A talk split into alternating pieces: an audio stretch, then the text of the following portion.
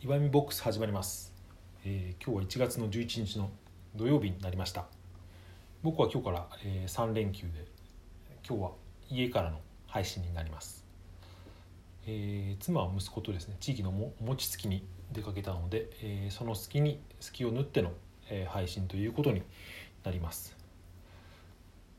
こうやって家でですね配信すると後から聞き返してみるとどうもですねななんか恥ずかしいのか何なのか自分の声がですねすごくちっちゃいんですよね。これは録音方法っていうよりもその話し方というか話し手に問題があるなと思っていてこの理由はちょっとわからないんですけど、まあ、近所に聞こえるのが恥ずかしいのか何なのかわ、えーからないんですがなるべくですねそれだと聞き取りづらいと思うので、えー元気を出して配信していたいいきたいと思います、えー今日話してみたいことはですね音楽配信サービスについてです。皆さんその音楽の配信サービスサブスプリクションなんて言われますけど定額の音楽配信サービス何か使っていたりとか使った経験はありますでしょうか、えーまあ、有名なところで言うと Spotify とか Amazon の Music Unlimited とかあとは Apple Music この3つが有名なとこですかね。他にも LINE Music とか D Music なんとかとかいろいろあるみたいですけど、まあ、僕が使ったことがあるのは Spotify と Amazon の方になります。これ定額プランっていうのはどちらも980円で、まあ、無料も割と使えるかなっていう印象ですね。僕は現在で言うと家で家で Amazon の、えーアンリミテッドのエコープランというのを使っています。これは Alexa だけで使えるんですね。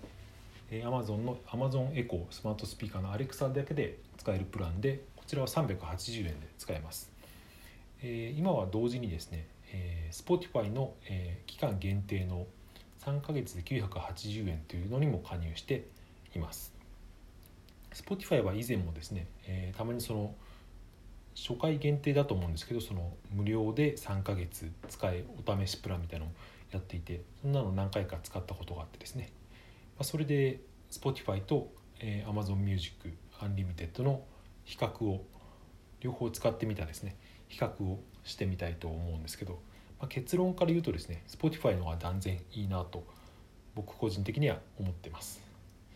え何がいいのかというとまあその選曲ですよね。えー簡単なそのアーティスト検索とかでプレイリストとかを選んだ時に、まあ、選曲の良さがですね Spotify の方が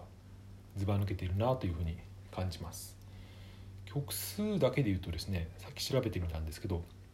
Amazon の方が曲数は断然多かったんですよね Spotify だと、えー発表だと、えー4000万曲以上っていうことになってるんですけど、まあ、それだけでもすごい数だと思うんですがえー、Amazon の方はですね6500万曲ということになってるんですよね。まだ随分差がありますけど、まあ、それにしてもですね、えー、Spotify 少ない方の Spotify の方が僕は使いやすいなと思ってます。これ世界的なシェアで見ても Spotify が断然トップですね。確か、えー、30何パーセントで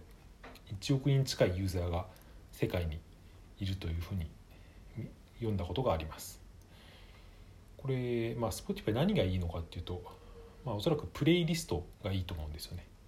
プレイリストっていうのはまあいろんなのがあって、アーティストだけじゃなくて例えばその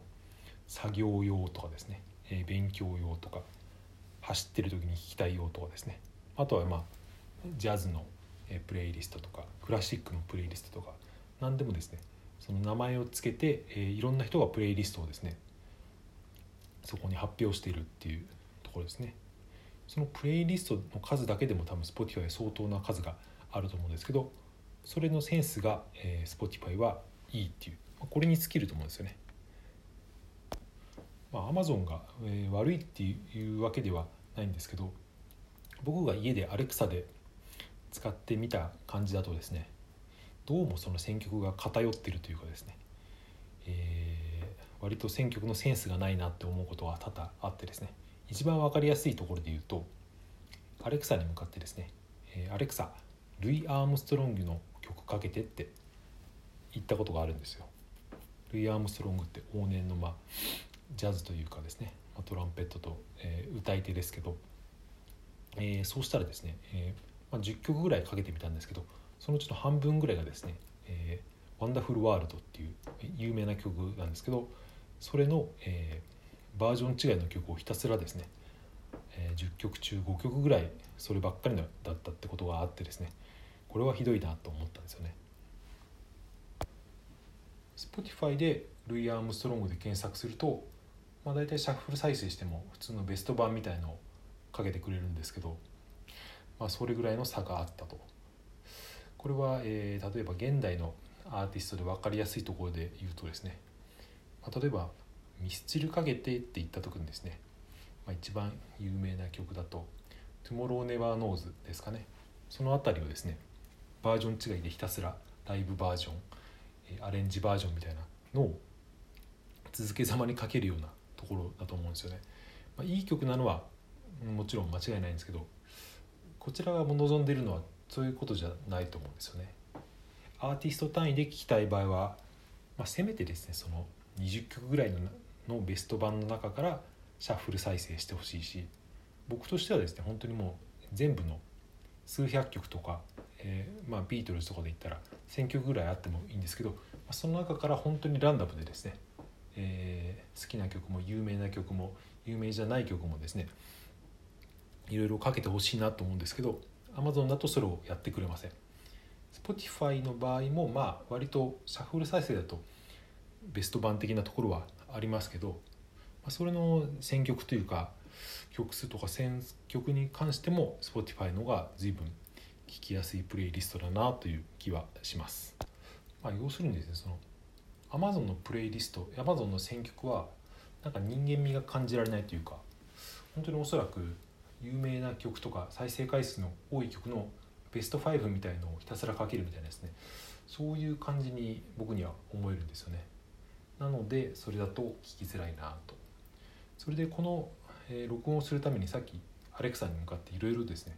え、試してみたんですけどそこで1個気づいたことがあって、え、アルバムアルバムの単位でかけると割といい曲をかけてくれるなっていうことをさっき気づきました、えー、僕はですねそのレッドホットチリペッパーズというバンドも好きですしその特にですね、えー、ギタリストのジョン・フルシャンテというギタリストが好きなんですけど、えーまあ、そういった場合にですねアルバム単位でかけると、えー、そういうベスト版みたいな選曲にならずに普通にアルバムの曲を上からかけてくれるなっていうことに気づきました。なのでアレクサで頼む場合は、えー、誰々の何とかのアルバムかけてって言うとですねかけてくれるかなと思います。そういうプレイリストの、えー、センスで言うと、えー、アレクサは割と絶望的な気がします。まあこれもどんどんですね進化していっていると思うので、えー、数年後になったら、えー、アレクサの方が使えるかもしれないなということは思いますけど、えー、一応今の僕の、